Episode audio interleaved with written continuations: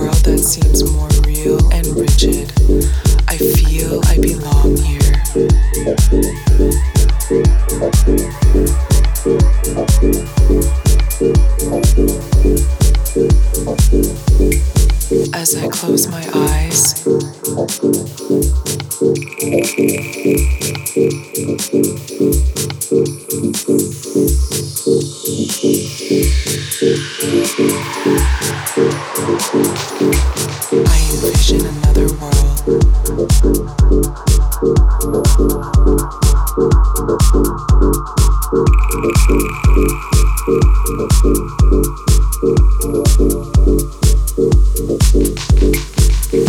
that seems more real and rigid.